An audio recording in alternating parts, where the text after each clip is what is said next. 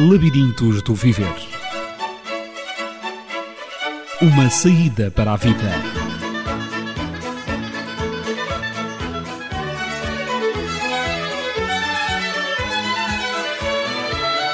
No labirinto da vida, quando você não encontrar a saída, não desista de a procurar.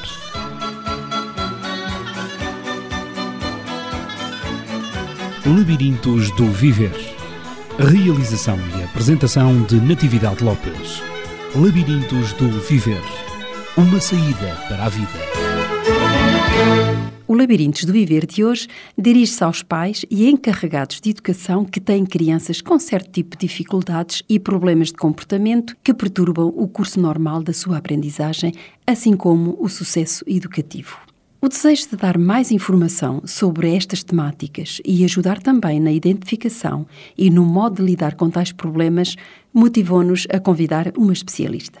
Trata-se da doutora Rita Alambre, licenciada em Educação Especial e Reabilitação e também diretora-geral da Fundação Renascer, uma instituição que atua nas áreas da saúde e da educação, dando apoio especializado a crianças, adolescentes e suas famílias. Doutora Rita Alambre, explique-nos melhor o que é a Fundação Renascer. A Fundação Renascer é uma instituição de cariz não lucrativo que foi constituída em maio de 2005, portanto fazemos agora dois anos, é muito novinha, assim como a sua equipa, embora já constituída com técnicos com uma experiência bastante alargada. Neste momento trabalhamos na Defensores de Chaves, numas instalações que não correspondem às nossas necessidades atuais e, portanto, no final deste mês devemos estar a mudar para próximo da Avenida de Roma para umas instalações que realmente fazem-nos as delícias, porque em termos de acessibilidade, que é uma das grandes preocupações, tendo em conta a área em que trabalhamos, é bastante mais adequada. Temos uh, outro espaço que nos possibilita realmente não, não deixar ninguém de fora no que toca à prestação dos serviços para os quais estamos vocacionados. Falou na área em que trabalham. Poderia especificar um pouco mais os objetivos da Fundação Renascer e também as áreas abrangidas uhum. pela vossa atuação? Portanto, a Fundação Renascer nasceu de uma vontade muito específica de ajudar crianças que, no seu percurso de vida, se viam confrontadas com algumas dificuldades em termos, sobretudo, de acompanhamento do currículo normal escolar. No entanto, tendo em conta as pessoas que nos foram aparecendo e pedindo ajuda, o facto é que mesmo a própria missão da Fundação que se destinava, que era voltada para as dificuldades e as perturbações da aprendizagem, ou seja, dislexia, descalculia, os diz todos, uhum. não é? Uhum. De repente sentimos a necessidade de alargar muito fruto daquilo que nos era pedido. E, portanto, podemos dizer que hoje em dia trabalhamos com perturbações no percurso normal de vida de crianças e jovens, com um, um, trabalho relacionado muito diretamente com as suas famílias e, e as suas escolas, no caso dos mais jovens. E no fundo, no fundo abrangem as perturbações do desenvolvimento uh, nas mais diversas áreas. Sim, e eu estava a alargar isto mais um bocadinho, porquê? Porque uma coisa são as perturbações de desenvolvimento com um diagnóstico específico, seguindo critérios de avaliação. É outra coisa que também acontece, e era isso que eu não queria deixar de fora, é que às vezes determinadas crianças jovens e mesmo famílias deparam-se a determinada altura da vida com uma situação pontual que despoleta numa dificuldade de aprendizagem, mas que não tem diretamente uma correlação com uma dislexia, mas sim, eventualmente, com algum evento familiar, algum evento traumático que faz com que aquela criança aprenda menos bem naquele ano e que, por outro lado, faz com que ela também precise de ajuda, não é? Embora não seja uma coisa orgânica, vamos lá, que tenha nascido com ela ou que a vá acompanhar durante muito tempo, de qualquer maneira, pontualmente, ela também precisa de ajuda. E foi nesse sentido também que fomos alargando a nossa equipa técnica, não é? Para podermos cada vez, primeiro, ter um olhar mais abrangente sobre as pessoas para as quais estamos a trabalhar e, segundo, para podê-las ajudar da forma melhor possível. Por conseguinte, o vosso público-alvo abrange todo esse tipo de perturbações, quer perturbações mais pontuais, digamos assim, uhum. que são passageiras, uhum. que certos traumatismos, não é, que acabam por ser resolvidos, como também o acompanhamento que por vezes é mais prolongado. Sim, sim. Sobretudo, quer dizer, a população que nós atendemos, se calhar exemplificando, é capaz de ser mais útil. Nós atendemos desde crianças com trissomia 21, que eu julgo que todos saberão, sobretudo agora, ultimamente, através da novela, não é?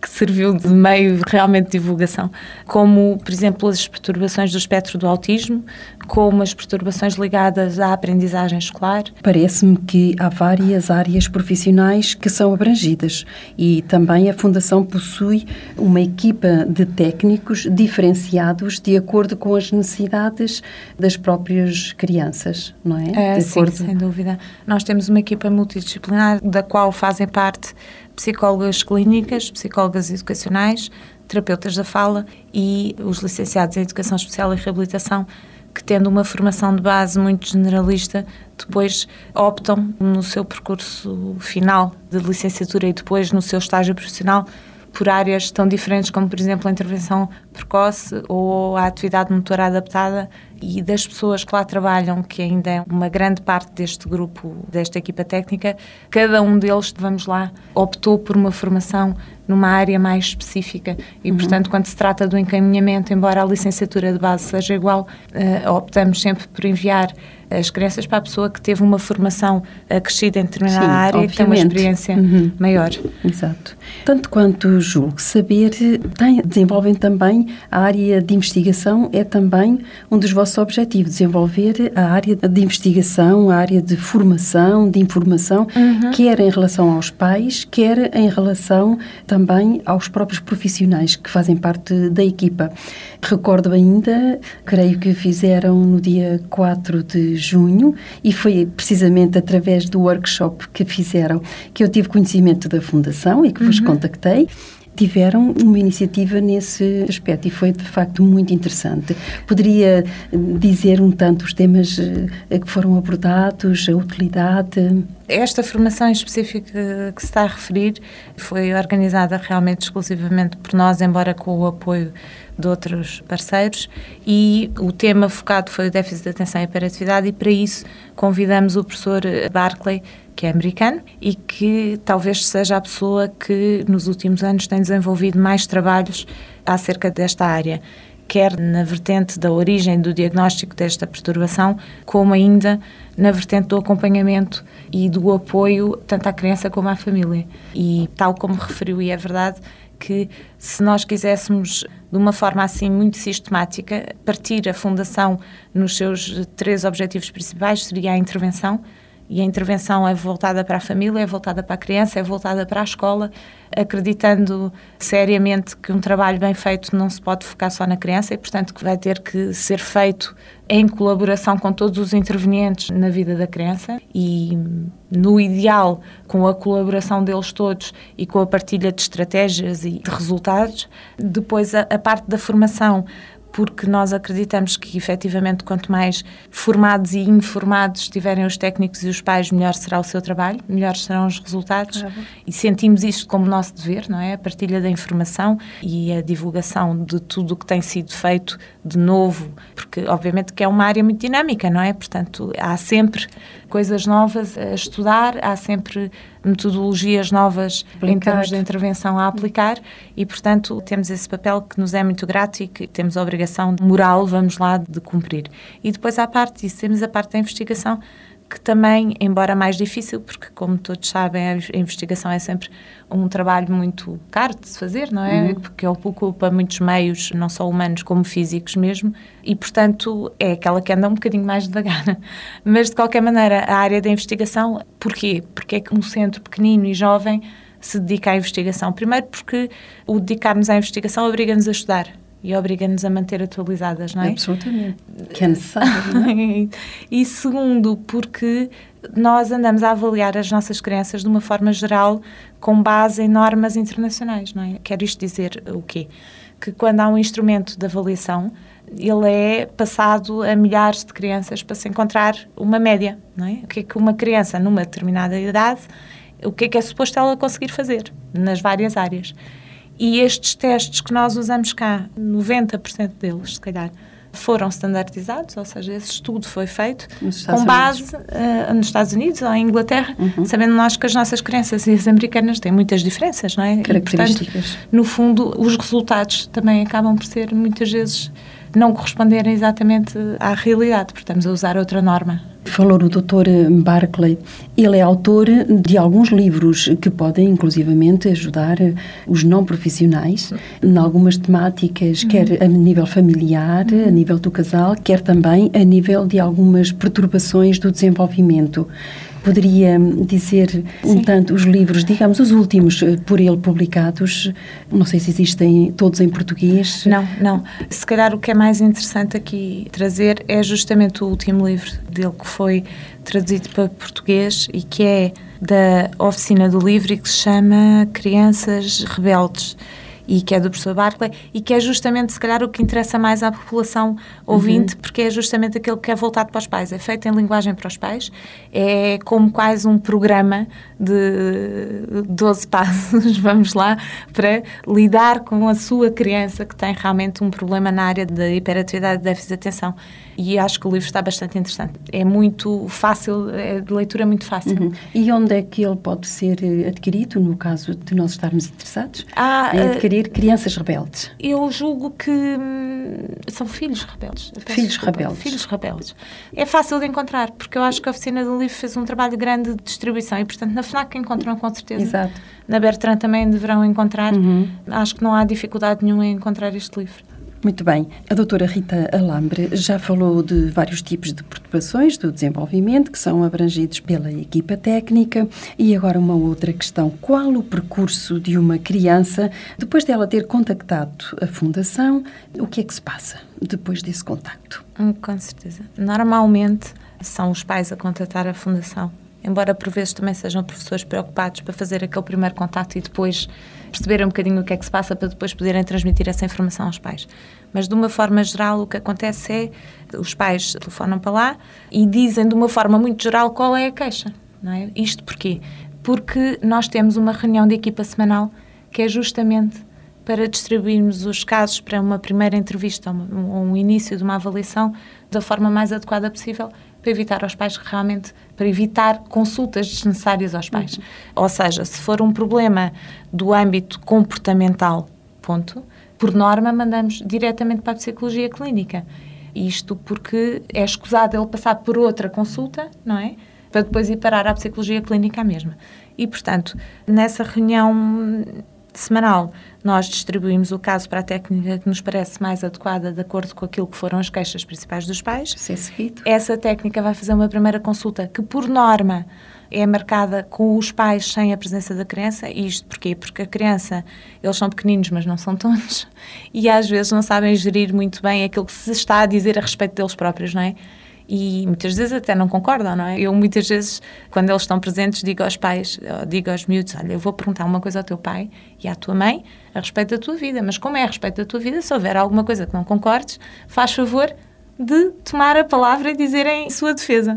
E, portanto, esse técnico faz a primeira consulta. O que vai fazer é uma recolha da informação da vida e do desenvolvimento dessa criança, focando todas as áreas do seu desenvolvimento, nomeadamente a autonomia, a linguagem, a cognição, a motricidade, a parte comportamental, a relação dele com os colegas na escola, a relação dele com outros adultos, que não a família.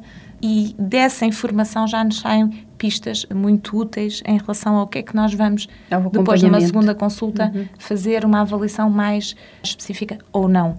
Isto para dizer o quê? Que, por norma, os pais têm razão quando se preocupam em relação a alguma coisa.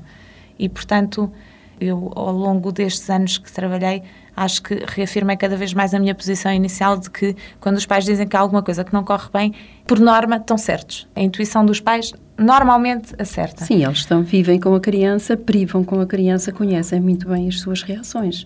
Às e, vezes é mais difícil para os pais que são pais de filho único. Uhum. Porque não tem o termo de comparação, não é? Eh, aqueles filhos únicos, que são netos únicos, que são a única criança na família, por vezes é um bocadinho mais difícil. Mas, de qualquer maneira, intuitivamente os pais sabem sempre, podem não saber explicar o quê.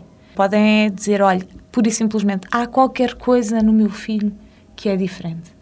E é sempre preciso ouvir os pais. E às vezes, infelizmente, os pais chegam ao fim de três ou quatro anos de terem dito a toda a gente que há alguma coisa com o meu filho que não corre bem e as pessoas terem dito: Ah, é você que está a exagerar e não exagera. Isso passa. Isso passa, isso resolve-se e perde-se em um tempo útil, não é? Porque é sabido e é mais do que estudado que realmente, em termos de resultados, a intervenção durante os três primeiros anos alargando um bocadinho mais, durante os seis primeiros anos de vida, é essencial nos resultados. Ou seja, as crianças são muito mais plásticas, absorvem tudo o que é informação, uhum. conseguem fazer caminhos alternativos em termos até neurológicos para alcançar determinadas aquisições. Portanto, essa intervenção atempada é sempre muito importante. Antes de concluirmos, porque já não temos muito tempo, doutora Rita Lambre, eu gostaria de apenas Colocar uma questão não quer dizer que tenha a oportunidade de fazer um desenvolvimento muito grande da questão que eu lhe vou colocar,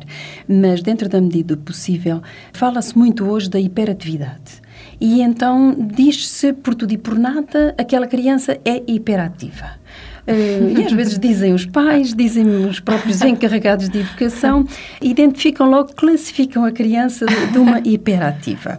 E eu creio que o déficit, portanto, este problema, não é? É também atendido na é Fundação. É também, é também. E com, com muita frequência, até porque a nível nacional parece que já atingimos os 4% da população escolar. Sim, anda portanto, por volta, anda por volta anda disso. Por volta disso. Tem, de facto, é hiperativa, não é? é. Então, como é que nós poderemos classificar? Será que podemos, assim, de ânimo leve, empiricamente, dizer aquela criança é hiperativa? eu acho piada, porque eu acho que todos nós somos um bocadinho treinadores de bancada, não é? e, portanto, claro. fazem esses diagnósticos assim, enquanto se bebe a bica. Não. Uma coisa é dizer que uma criança é mexida, outra coisa é dizer que uma criança tem um déficit de atenção e hiperatividade. Não há qualquer semelhança entre um problema e outro, sobretudo nas consequências que ele traz para a vida familiar e para a vida da própria criança e para a sua integração na escola e na sala de aula. Ou seja, o déficit de atenção e hiperatividade That.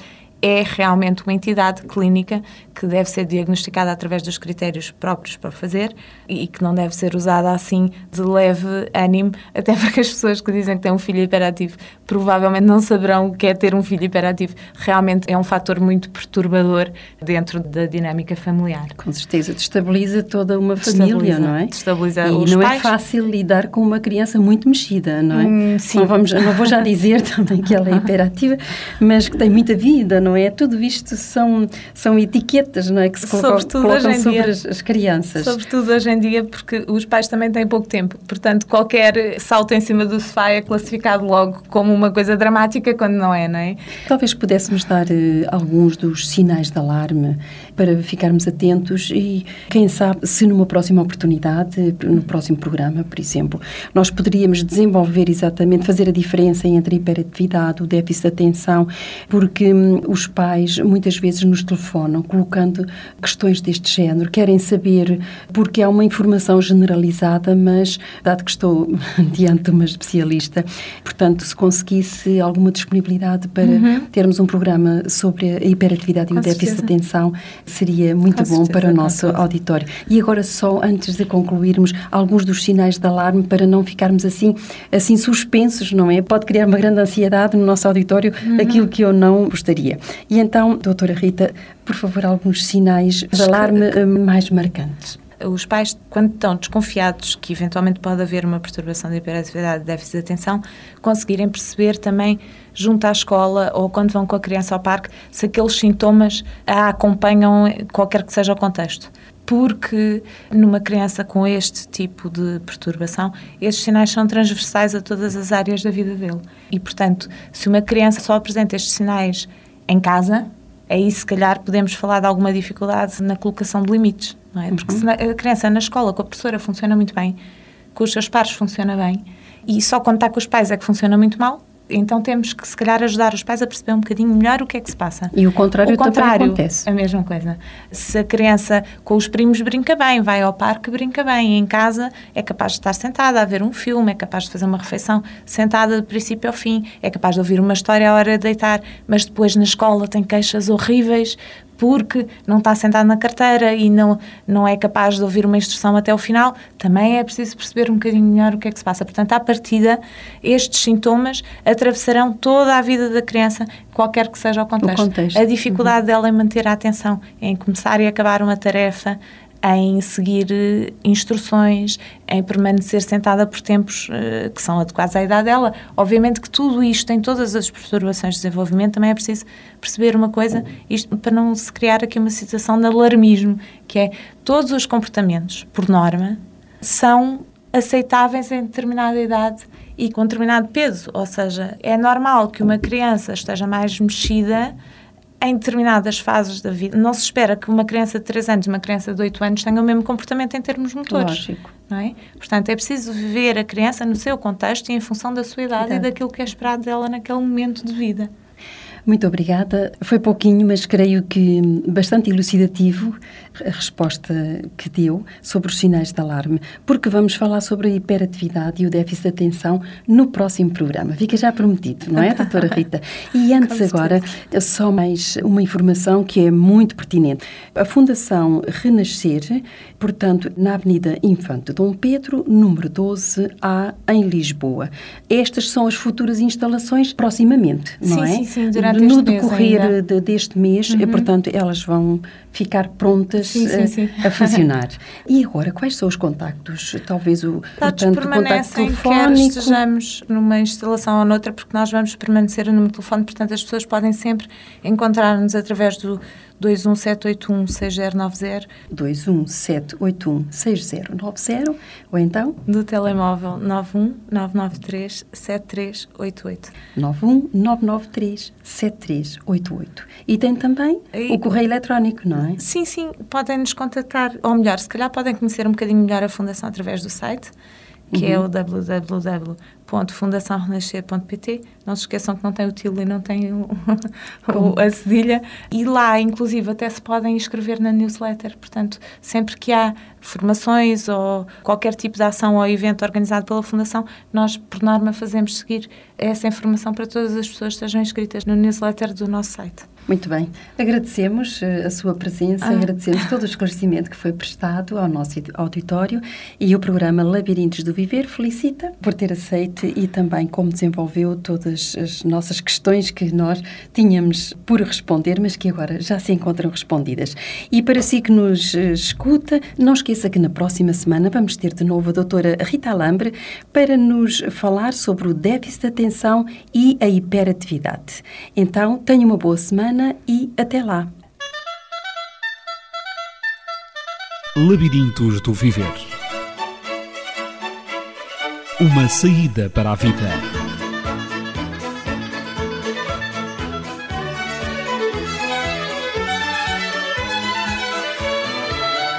No labirinto da vida, quando você não encontrar a saída, não desista de a procurar.